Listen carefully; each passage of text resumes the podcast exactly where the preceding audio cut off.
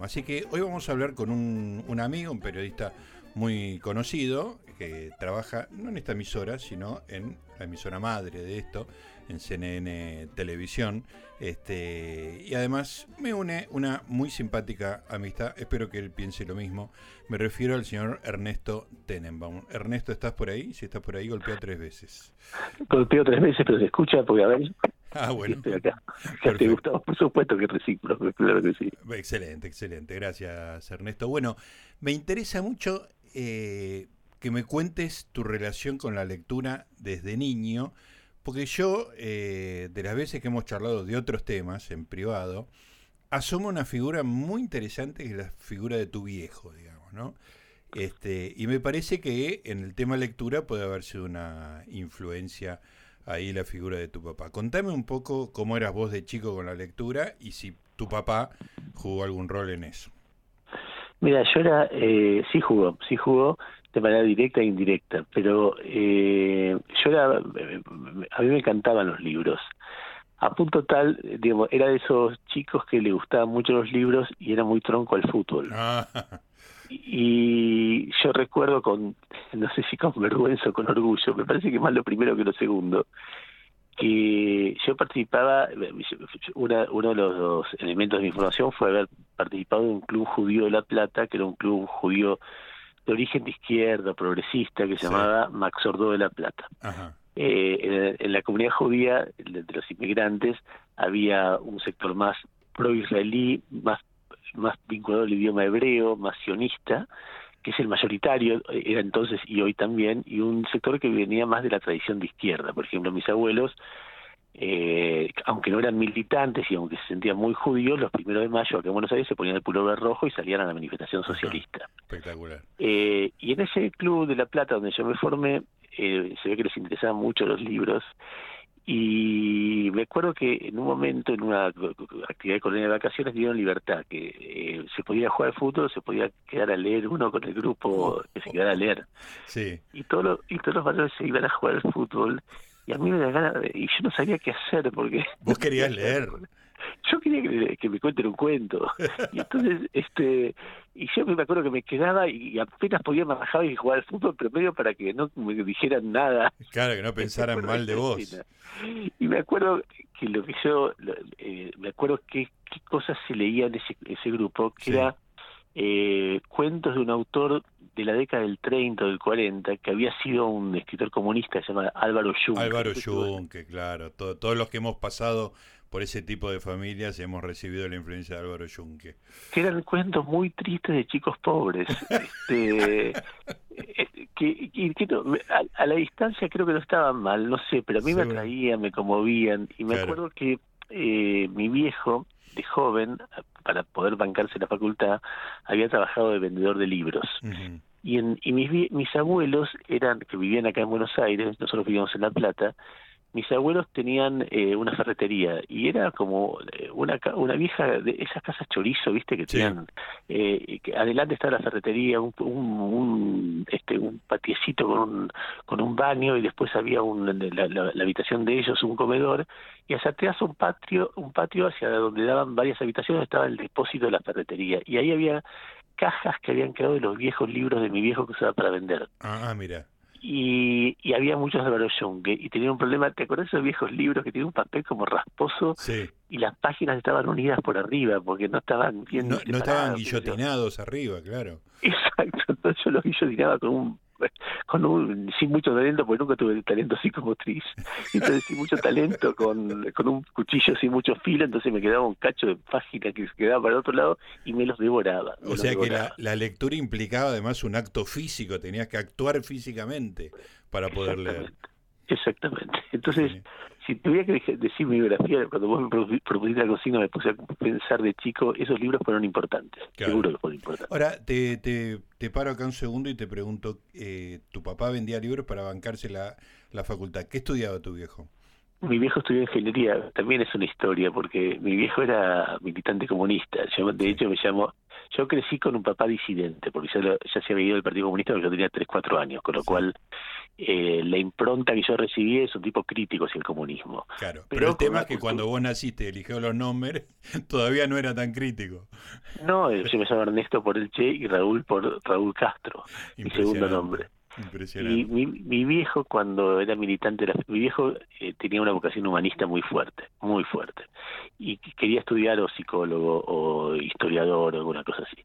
Y cuando estaba por decidir su carrera, eh, lo agarró un dirigente de la Federación Juvenil Comunista, eh, estamos hablando del año 54, sí. le dijo, eh, mira Mauricio, está, está, por venir la revolución y necesitamos cuadros en el, en el sector de la construcción, necesitamos que estudies ingeniería. Le, lo encarriló para como si fuera la Unión Soviética, digamos, ¿no? no, no Necesitamos ingenieros. Necesitamos ingenieros porque se viene la revolución. Y mi hijo dijo, déjame pensarlo y en esos días el tipo este, el señor este que se llamaba Calvo, creo, que de memoria estoy diciendo, ¿no? Por ahí me equivoco, eh, lo mata la policía en la época de Perón por salir a ser pintadas comunistas. No, tremendo. Entonces, mi viejo se siente obligado a seguir ese mandato. Qué historia extraordinaria. No, no, son historias de otra Maravilloso, o sea, sintió un deber moral de cumplir con ese mártir.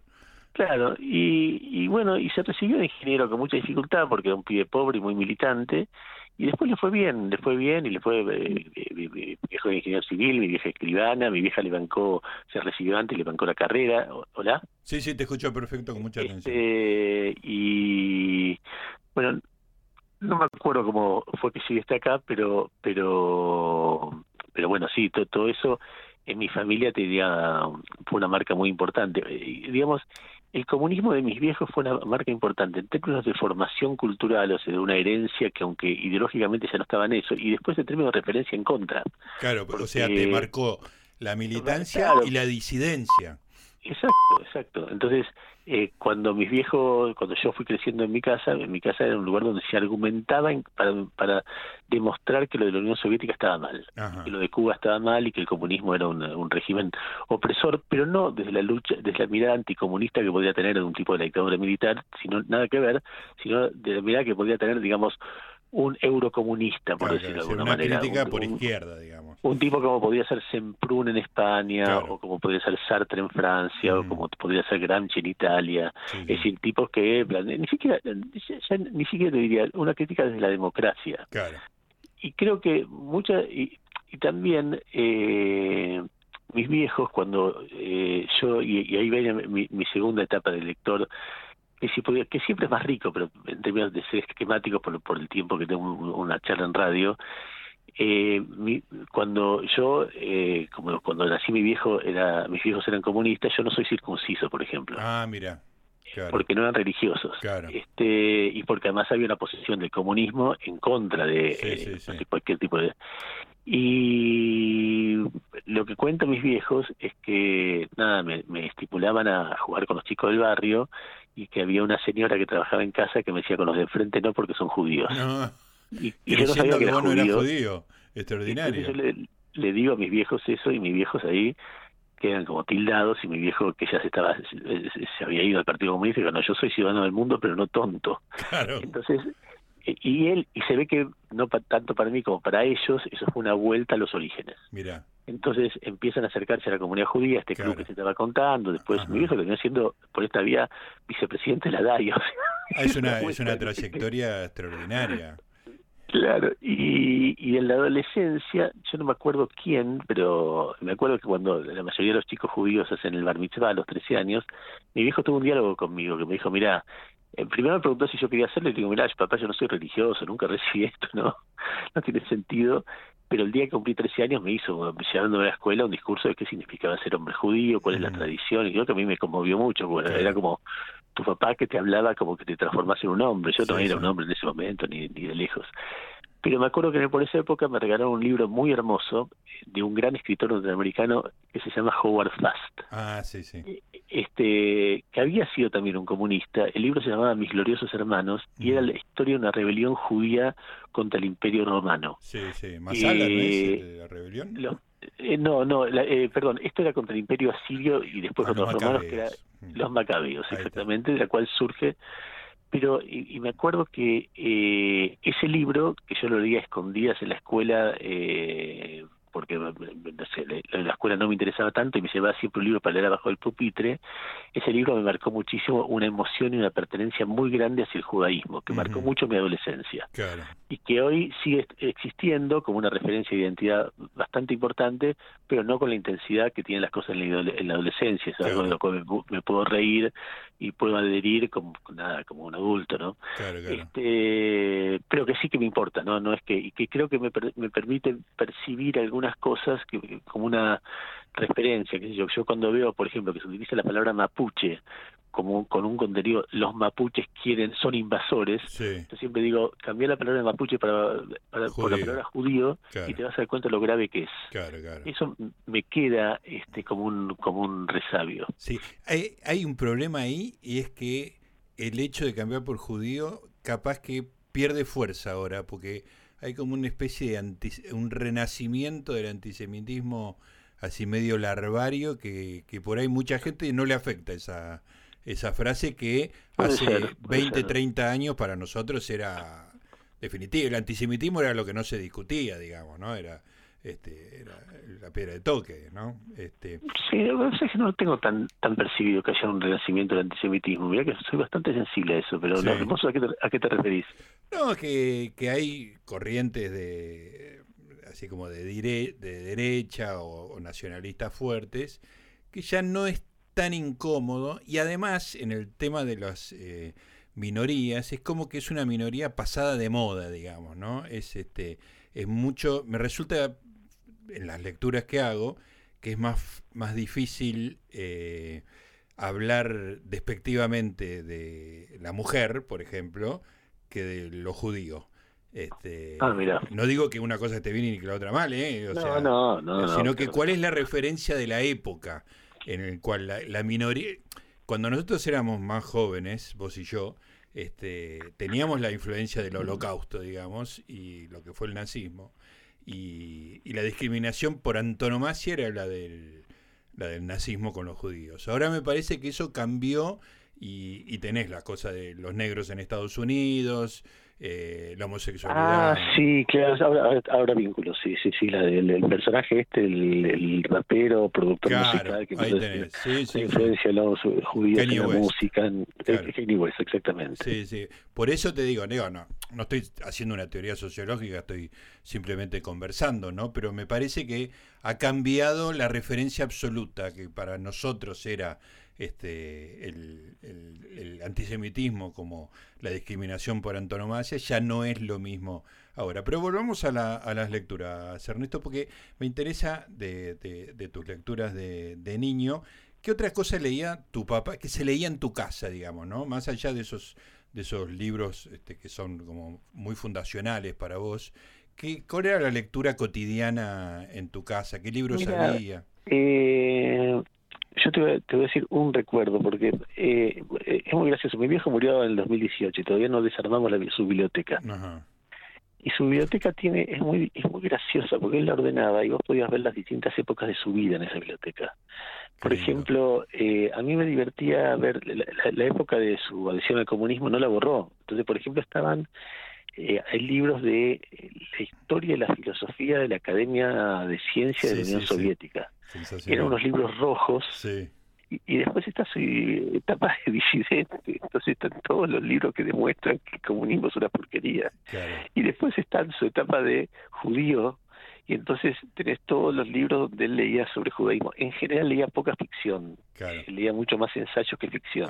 Pero hay capas geológicas en la, Totalmente, totalmente. Después está su etapa de alfonsinista, mm. entonces todos los libros, este, y mucho, y mucho, y mucho, y mucho. Y, y después, ¿sabes lo que tiene? Que el otro día estaba mirando, porque cuida la plata, estaba buscando una escritura, qué sé yo, tiene eh, de la época en que se guardaban papeles, pero pero a ver, carpetas que dicen Medio Oriente, ah, recorte, recorte, recorte. Antes de morir, mi viejo ya se pedía, le faltaban unas semanas, vino un día, eh, yo voy a visitarlo, llega todos los días a La Plata en el 2018, fue como muy bravo, y me dio algo que me dijo que, que, ya me había dicho que tenía que él recortó todo lo que salía sobre mí, ah. no, no, una cosa increíble, imagínate cosas. Y me dio cuatro cajas de cartón con recortes. Él recortaba todo, cualquier ¿Y, cosa. ¿Y eso vos no lo sabías hasta ese momento? No, lo sabía, pero mire, es como una cosa muy sensible.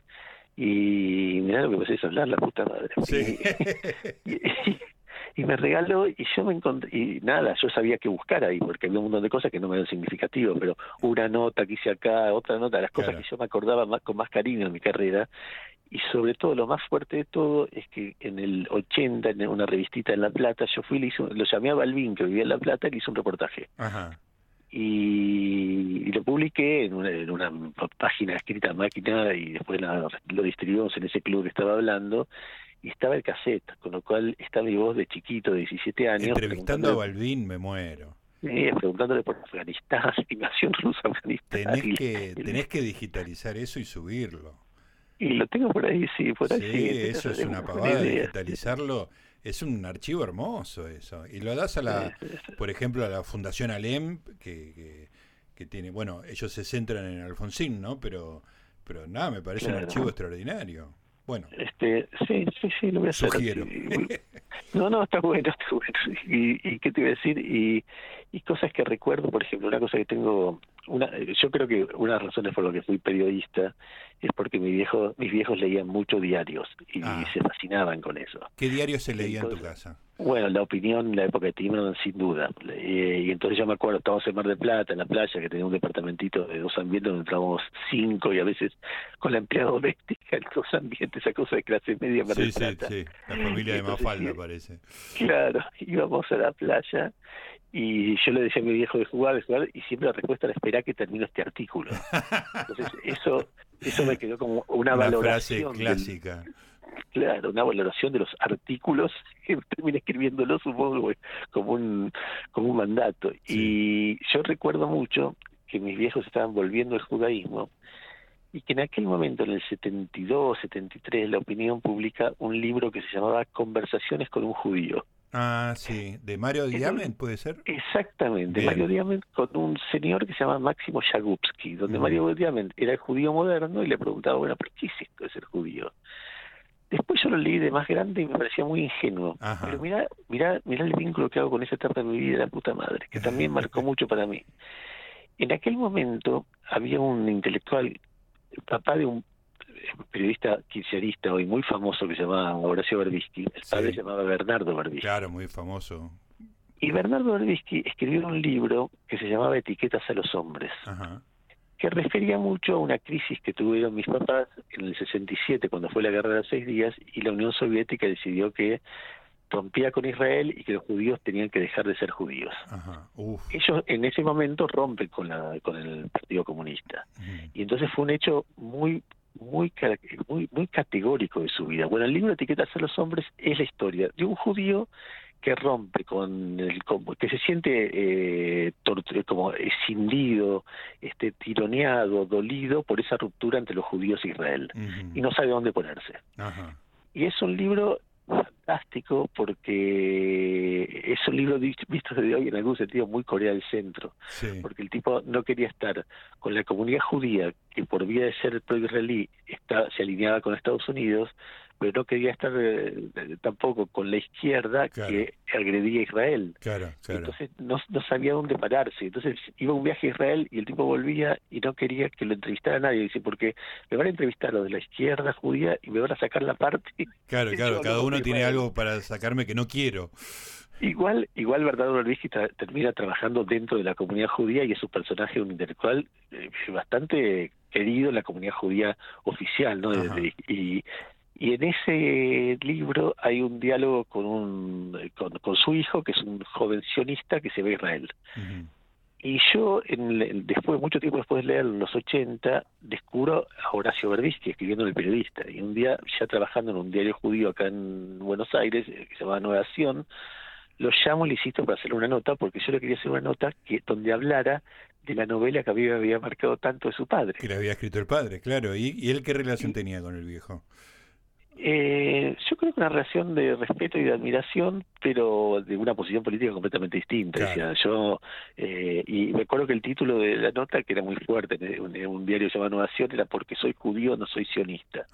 el argumento que daba era, como soy judío y tengo la sensación de lo que es sufrir, no puedo ser sionista porque el sionismo es un movimiento opresor de la humanidad, una cosa así yo le hago esa nota a este hombre, a Horacio Berbisky, y Berbisky me llama unos meses después y me dice, eh, vení a trabajar conmigo y después te meto en un en un diario nuevo que va a salir, que era Página 12, y ahí arranca mi, carrera. La primera nota que me corrige alguien, me la corrige Berbisky, que fue una, corrección tremenda.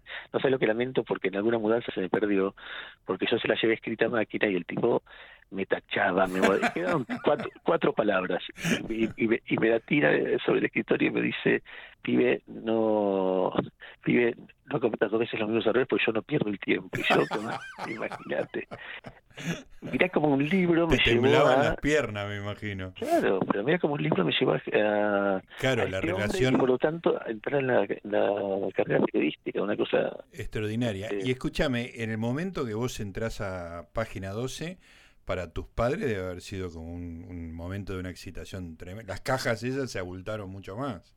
Sí, les daba miedo también. Ajá. Veníamos de la dictadura. Claro. Eh, eh, les daba miedo. este Pero también les daba, y con el tiempo orgullo y con el tiempo alegría, qué sé yo. Sí, sí, sí. Este pero pero más orgullo siempre y mucho mucho apoyo. Igual les daba miedo, hay, varios momentos. Mira que te digo dos o tres libros más que me interesan ya que estamos hablando. Sí, sí. Eh, yo era muy sensible al tema de derechos humanos en la dictadura. De hecho, en La Plata conocí a Estela, conocí a Eve, y en el 80, 81 yo había empezado a marchar, a veces me escapaba de mi casa para ir a sin que supieran mis viejos y qué sé yo. Pero también era muy alfonsinista, es decir, yo era, en el 83 era fanático alfonsinista. Sí. Y en ese momento un libro que me marcó mucho y me sigue marcando hasta hoy, y me parece uno de los mejores ensayos de los que yo conozco, de lo que yo habré leído de la historia argentina, es La soberbia armada, el libro de Pablo Giussani. E, ese libro a mí me voló la cabeza, me voló la cabeza en el 83 y cuando lo releí con el kirchnerismo en el poder, reivindicando todo lo que fue nada, eh, la, la, guerrilla, la, la generación del 70 y aplicando algunos métodos respecto a los disidentes de la izquierda tradicional, viste, la persecución, la estigmatización de cualquiera que pensara distinto, lo volví a leer y volví a entender muchísimas cosas. Yo, si tuviera que recomendar un ensayo político que a mí, por lo menos que a mí me marcó, pero definitivamente sobre el tema de qué es ser de izquierda, qué no, qué ser democrático, qué no, cómo se trabaja, eh, qué, qué, qué es Cuba, por ejemplo. Para mí el libro de Yusani es y a mí eh, era un lío eso, porque yo estaba rodeado de gente que te decía, ese libro es el demonio, claro, los demonios, ese libro no se debe poder leer. O sea, se, escribían textos en contra de ese libro. Bueno, Berbisky, por ejemplo, era un despreciado ese libro. Y a mí yo lo leí y me encantaba. Sí, sí. O sea que yo lo leí en su momento, en el 83, 84, cuando salió, y me impactó mucho. Fue cuando empecé a leer sobre dictadura, bueno, después recuerdo de la muerte, pero ese libro me impactó mucho lo perdí eh, y después, hace relativamente pocos años, lo encontré en una librería de usados y lo volví a comprar, digamos, ¿no? Porque, este, bueno, tengo una biblioteca sobre los 70 bastante importante y ese libro me parece fundamental, digamos, porque además es uno de los primeros que hace una crítica tremenda desde adentro. No, pero además era muy difícil porque era una crítica tremenda muy difícil, es muy difícil el tema de los 70 porque hay mucho dolor involucrado. Cuando uno critica con una pluma muy aguda y ácida como está hablando sobre sobrevivientes, sobre experiencias que por ahí no tienen procesado ni tienen ganas de aguantarse eso. Yo entiendo las reacciones porque hay tanto dolor involucrado en eso. Ahora, eh, al mismo tiempo, eh, era muy difícil porque la, la dictadura fue tan brutal impidió durante mucho tiempo que se discutiera en los, la década del 70 y además envalentonó a algunos sobrevivientes para dar una versión de lo que pasó previo a la dictadura que a mi entender merecía ser discutida y ese libro la discutía y era correcta de manera que Sí, sí, pero fue un libro demonizado, digamos, ¿no? Claro, claro, claro. Y a mí me encantaba. A mí me encantaba y yo lo defendía y nada, te, me traía disgusto, pero bueno, después estaba la vida, qué sé yo. ¿Tenías otro libro en mente? Eh, ya de grande, eh, imagínate que podíamos hablar. Sí, sí, sí, digo, en algún momento tenemos que cortar porque el programa este, tiene otras cosas, pero yo encantado, la seguimos otro día de todas maneras. Lo, digo, lo digo muy rápido, ya como papá, Harry Potter. ah, contame eso, qué interesante. Eh, no, y que con mi hijo mayor hemos leído juntos casi todo Harry Potter. Ya queda mucho.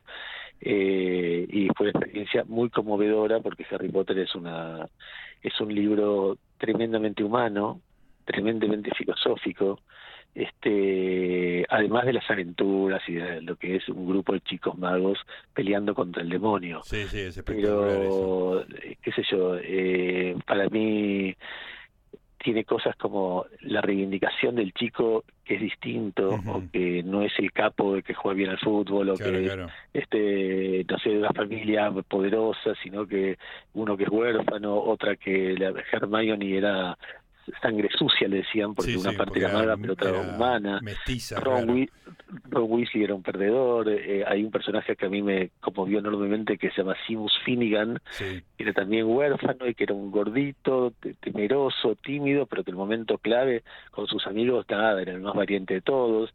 Entonces hay como un mensaje ahí de eh, reivindicación de la debilidad, como que, que, es, que es hermosísimo, que de la fragilidad humana.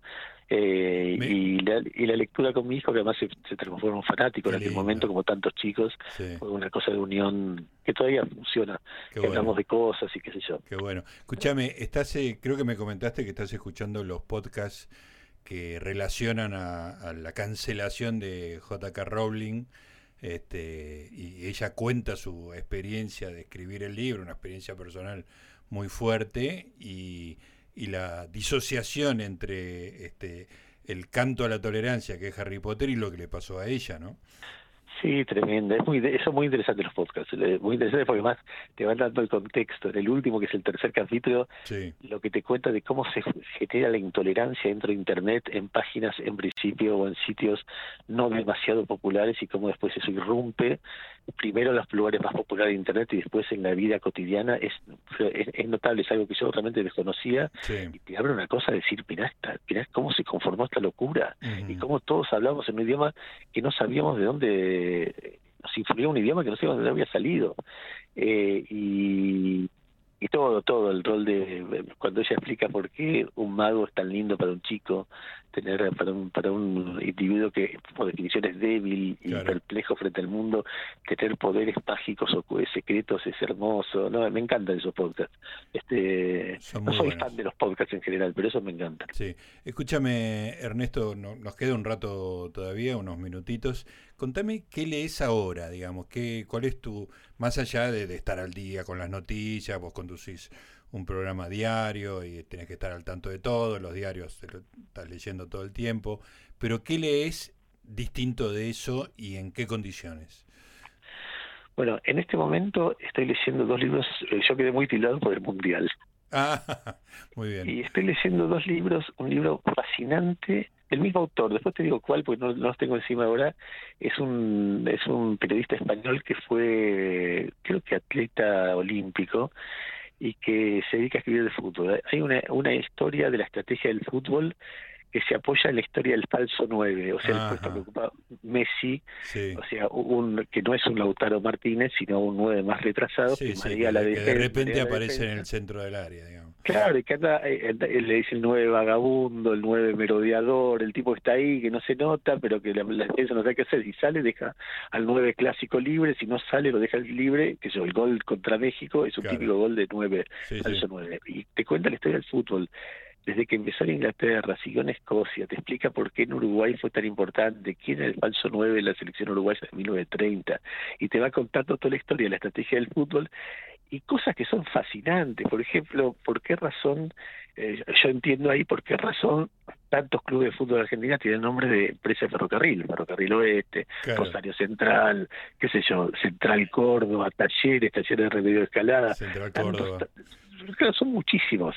Eh, y, por qué? Porque eran empresas británicas. Claro. Entonces, cada empresa británica tenía un equipo de fútbol donde jugaban algunos argentinos y algunos ingleses, y de ahí viene, eh, nada, la, influencia y cómo a través de la inserción del ferrocarril británico en la Argentina se despliega el fútbol argentino. Es una historia increíble, esa entre muchas otras historias. Y guiado un poquito por eso, eh, fui a ver qué otros libros de fútbol había acá y la vez pasada eh, me compré en, en la librería de Gran Explet y ahí de Santa Fe un libro del mismo autor que se llama Herr Pep, por, porque ah, es, el primer año de Pep en, Bayern Múnich. Eh, Guardiola de Bayern Múnich. exactamente, sí, ese lo leí, es buenísimo. Esos son los dos libros que estoy leyendo últimamente y que dejaron, me, hicieron dejar el Alfonsín de Pablo Gerchunov, este, que lo estaba leyendo y dije, no, mi, mi, vida hoy pasa por esto. estaba leyendo, qué, sé yo.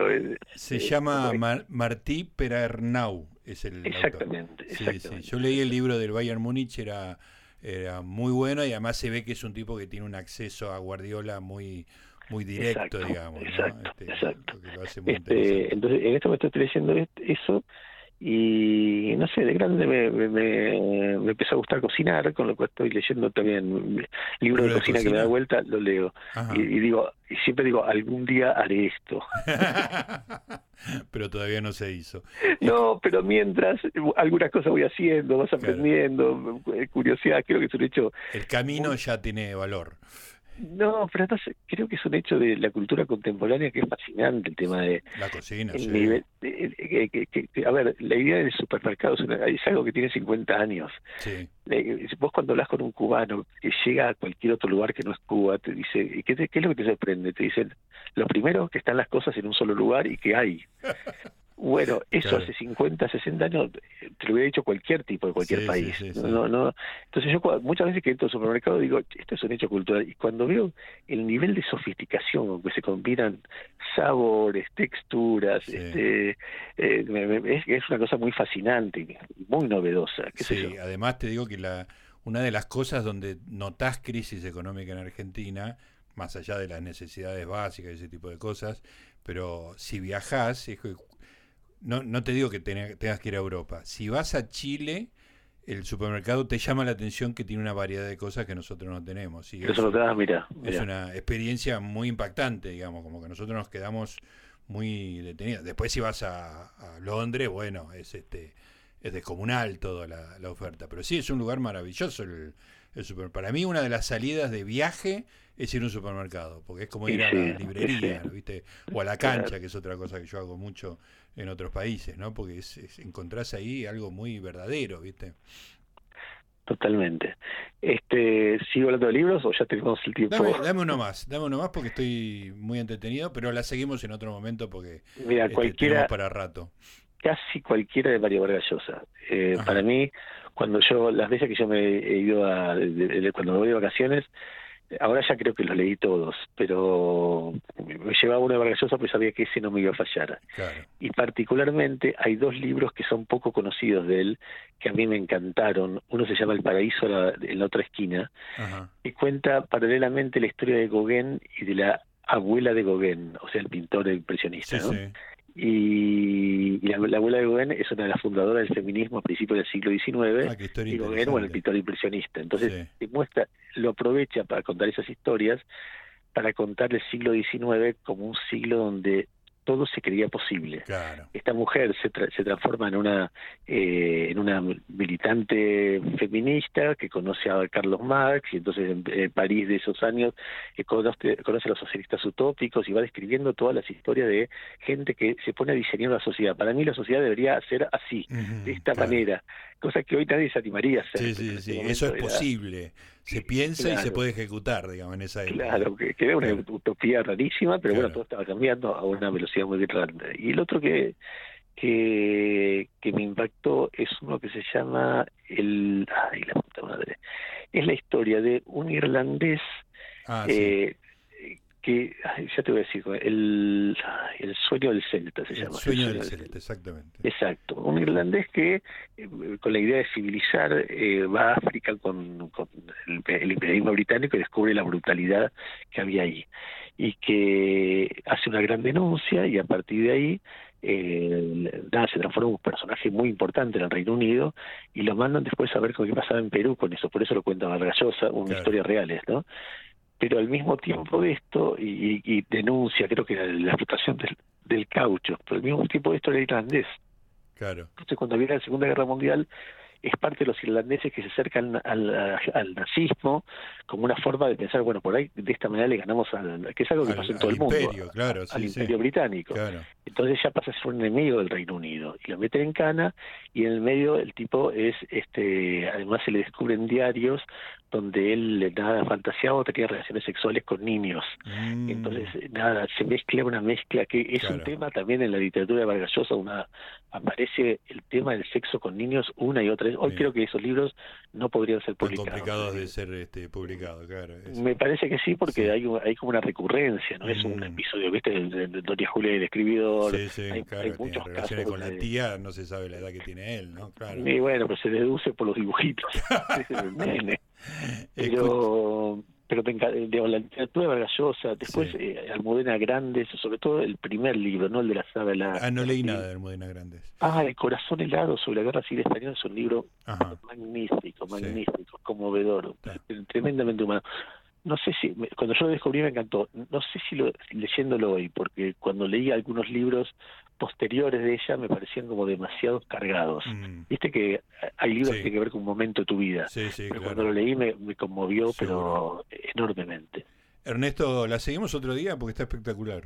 Cuando vos quieras. Dale, fue un placer, realmente, como siempre, charlar con vos y, y creo que le interesó a todo el mundo tu, tu esbozo de biografía lectora. Continuará. Bueno. abrazo grande. Te mando un abrazo.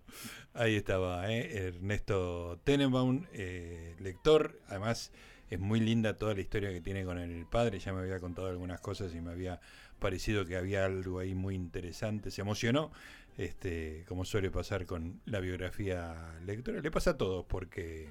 Todos. Todos somos lectores.